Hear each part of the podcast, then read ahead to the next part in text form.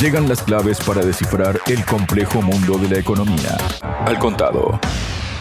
China respeta la libertad de navegación de todos los países en el mar meridional de China, de acuerdo con el derecho internacional, pero se opone firmemente a que cualquier país utilice esto como pretexto para socavar la soberanía y los intereses de seguridad de China, fue lo que dijo Geng Shuang, representante permanente adjunto del gigante asiático ante Naciones Unidas, en una reunión plenaria de la 78 periodo de sesiones de la Asamblea General de la ONU este martes, respondiendo a los comentarios, según publican en Global Times, incorrectos de representantes de varios otros países sobre las cuestiones del mar meridional de China. Para hablar sobre esto y cuestiones vinculadas, estoy junto al analista internacional Walter Formento. Walter, bienvenido a Radio Sputnik. ¿Cómo estás? Gracias, Javier. Este, un gusto estar eh, dialogando con vos. Muchas gracias a ti, Walter. Bueno, Geng dijo que la soberanía territorial, los derechos marítimos y los intereses de China en el mar meridional eh, se han formado durante mucho tiempo en el transcurso de una larga historia, lo que está en consonancia con el derecho internacional. El llamado arbitraje del mar meridional de China fue iniciado unilateralmente por Filipinas y el tribunal arbitral se excedió según dice el periódico chino, en su jurisdicción y emitió un fallo injusto. China no acepta ni participa en el arbitraje, ni acepta ni reconoce el llamado laudo, ni tampoco ninguna reclamación y acción basada en él, dijo Geng. La negociación y la consulta son formas realistas y efectivas de abordar la cuestión del mar de China, dijo Geng. Y bueno, Walter, esto es una cuestión que es geopolítica, pero que está directamente relacionada con el tema de la economía, ¿no? Más allá de que tiene que ver también con la seguridad, con la soberanía, pero es inevitable pensar, por ejemplo,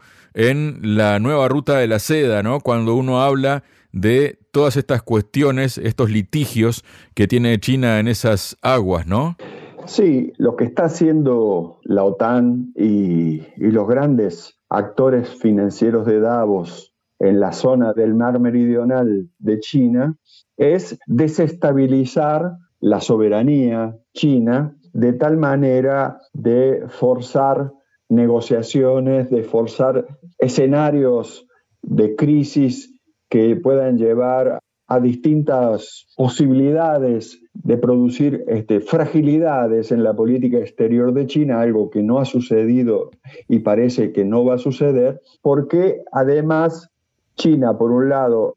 ejerce soberanía sobre las aguas circundantes de China, es decir, y cuando China habla de China, cuando el gobierno chino habla de China, incluye a Taiwán. Por eso está hablando una sola China con dos realidades institucionales, pero China no tiene problema con la existencia de esa realidad institucional de Taiwán que tiene una característica aún muy propia de lo que es la etapa donde Taiwán fue colonia británica. Entonces, China sabe que ahí tiene un problema con la OTAN, sabe que tiene un problema con los grandes actores financieros globales que operan desde Taiwán para desestabilizar China y tratar de generar un escenario que le permita recuperar territorios que ellos consideraban suyos desde 1862, cuando produjeron aquella gran crisis que le permitió controlar no solamente Taiwán, sino toda la zona de Shanghái, de, de, Hong Kong, es decir, áreas que volvió a recuperar China como soberanía a partir del 2020-2021. Entonces, este no es el único punto de conflicto técnico-militar o estratégico-militar que plantea la OTAN y Davos sobre China y sobre el multipolarismo, pero es uno más y muy importante. Nombrabas el tema de Taiwán, algo que para China es muy importante, pero también para Estados Unidos por un tema también de tecnologías, ¿no? Ha habido una conversación por estos días entre el ministro de Exteriores de China, Wang Yi, quien eh, conversó con su par estadounidense, el secretario de Estado Anthony Blinken,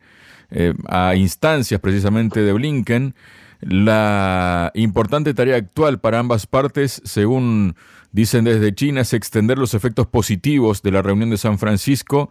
una reunión en la que recordemos que Biden volvió a llamar dictador a Xi Jinping, ¿no? Implementar el consenso de los líderes de los dos países, consolidar la estabilización de las relaciones entre China y Estados Unidos y promover el desarrollo de las relaciones entre China y Estados Unidos hacia una cuestión saludable, ¿no? estable y sostenible, según afirmó Wang.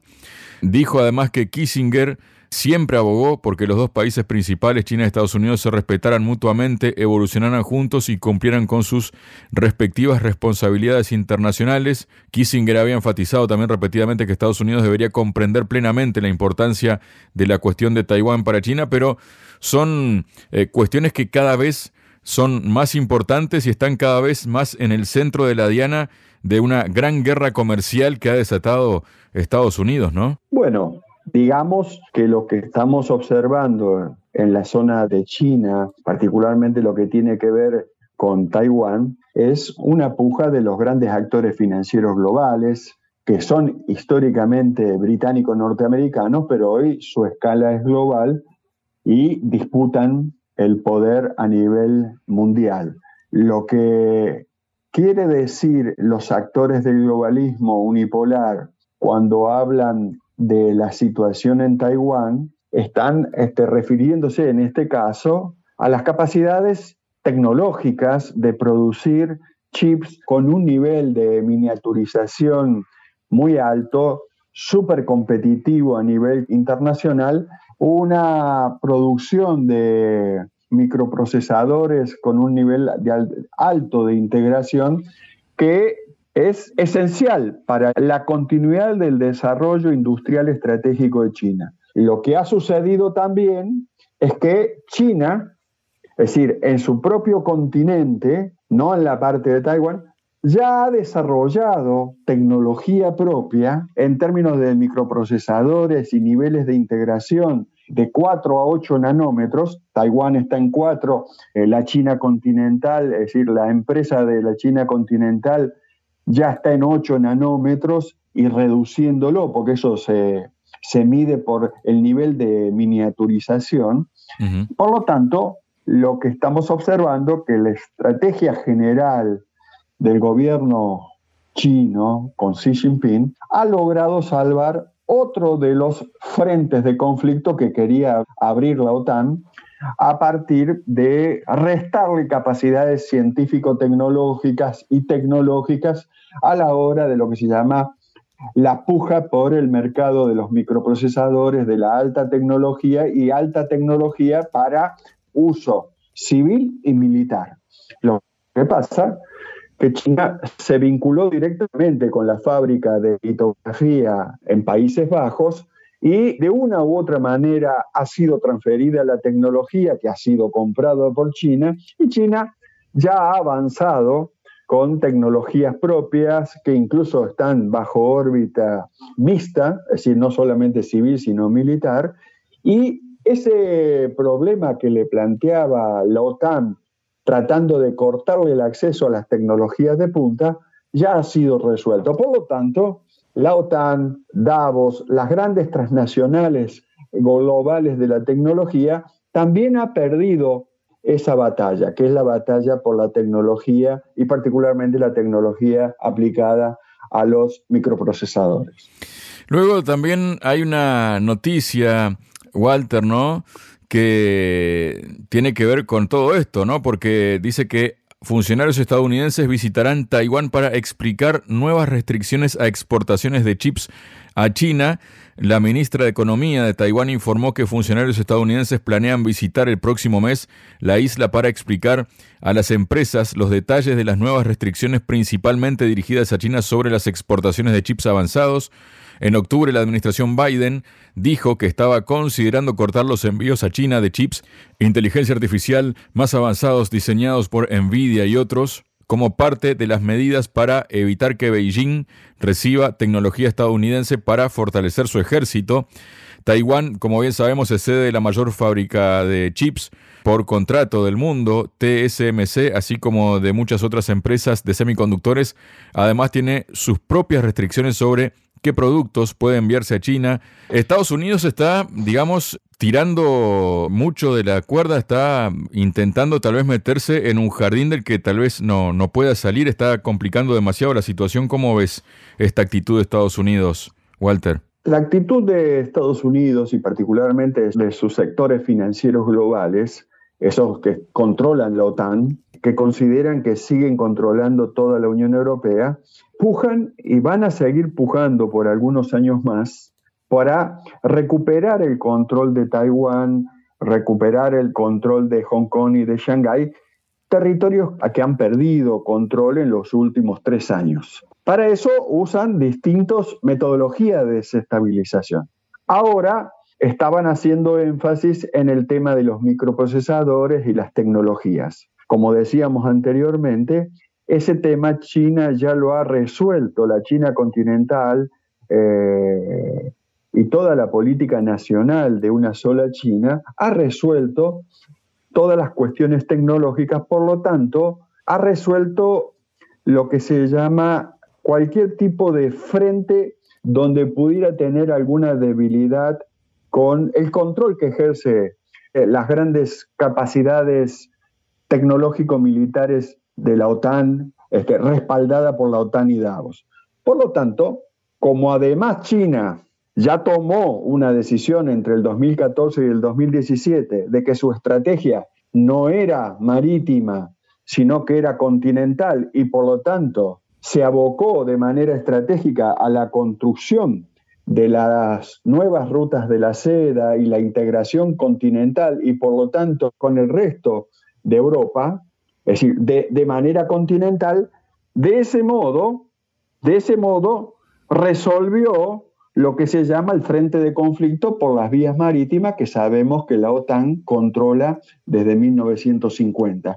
Y China resolvió desplazar para un tiempo futuro toda confrontación en el terreno marítimo, para lo cual ya tiene capacidades desarrolladas, y implementó la estrategia del desarrollo estratégico sobre articulaciones centradas en lo terrestre, no en lo marítimo. Y eso es lo que se llama la estrategia de las rutas de la seda terrestre, que es lo que ha priorizado y es lo que le ha permitido construir los BRICS. Es decir, particularmente el primer momento con Rusia, India y China, luego agregando a Sudáfrica y a Brasil, pero como todos sabemos, África tiene la posibilidad de ser articulada, de hacer interconectada mucho más rápidamente por China, por India y por Rusia, dada la conexión continental que tiene África. Entonces, el planteo estratégico de la OTAN y de los sectores financieros de, de Davos por ahora no ha logrado posicionarse de manera fuerte que interrumpa alguna parte de las estrategias desplegadas por el multipolarismo y en particular por China. Ahora que mencionas justamente el BRICS, ¿no? Vamos con un país que lo integra, ¿no? Y que es Brasil justamente. Y bien sabemos que hace pocos días Brasil ha decidido integrarse a la OPEP Plus, ¿no? Y hay medios europeos que están demonizando a Brasil por esto. Por ejemplo, dicen que en el economista se puede leer que Brasil ha sido durante años una de las promesas del petróleo ajeno a la OPEP. El importante desarrollo de la industria petrolera en este país se veía como un halo de luz para los países consumidores que se ven forzados a pagar las políticas oligopolísticas del cártel del petróleo, dice que por desgracia para Europa, China o Estados Unidos, Brasil se ha pasado al lado oscuro. No lo ha hecho gratis, a cambio de industria brasileña recibirá la inversión directa y el know-how del mayor exportador de petróleo del mundo, que es Arabia Saudí. Aramco, se habla de que en su último plan de negocios Petrobras anunció 64 mil millones durante los próximos cinco años para poner en línea los 18 Floating Production, Storage and Offloading, ¿no? los FPSO.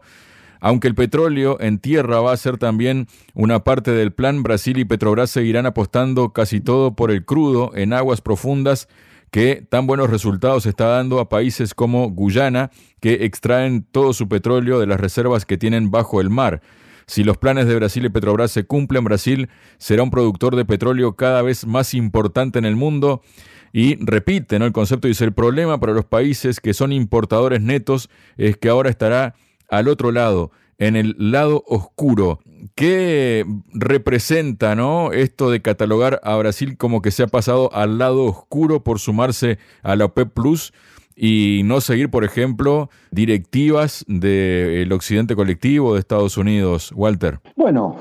por un lado, Brasil, el Brasil de Lula, que tiene un desarrollo independiente y multipolar, sabe que el mundo del futuro va a transitar hacia el multipolarismo, toma una decisión estratégica hace años, lo que pasa que ahora hace, institucionaliza la estrategia de articulación con Aramco, con Arabia Saudita, para de alguna manera tener acceso a la tecnología, pero no solamente a la tecnología, sino articularse al mercado mundial del petróleo y gas fósil, lo cual no, no deja de por fuera la posibilidad de petróleo y gas de enquisto,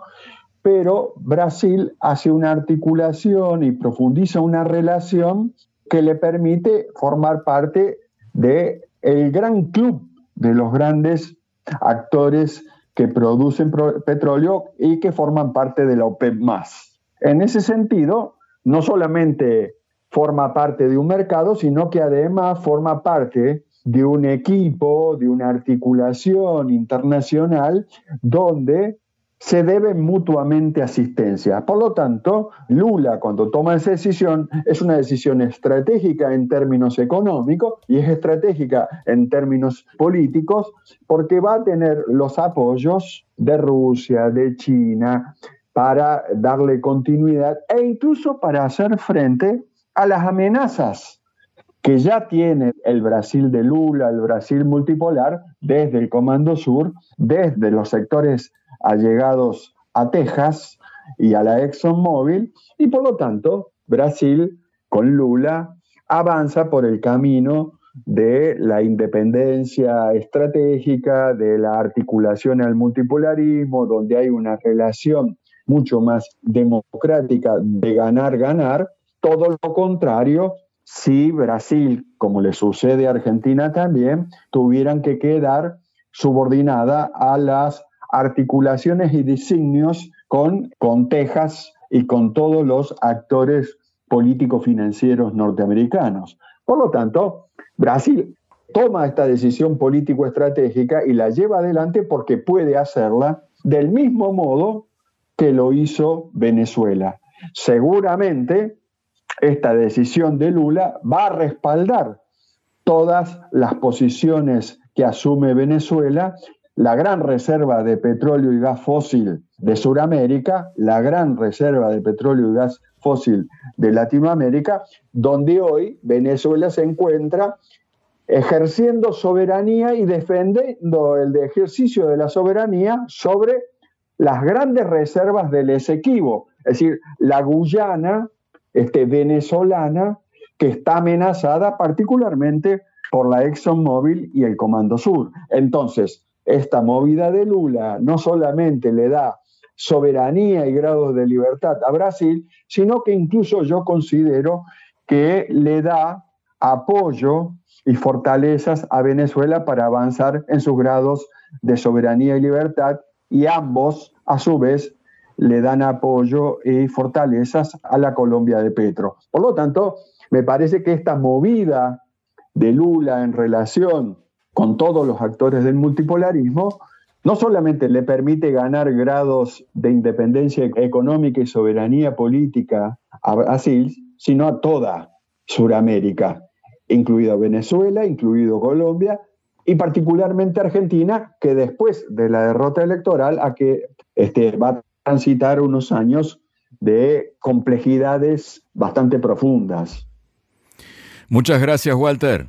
Un gran abrazo, Javier. BRICS, G7, OPE, FMI, Banco Mundial, Nuevo Banco de Desarrollo, Banco Central Europeo, tasas de interés, finanzas, sanciones, deuda, desdolarización, al contado.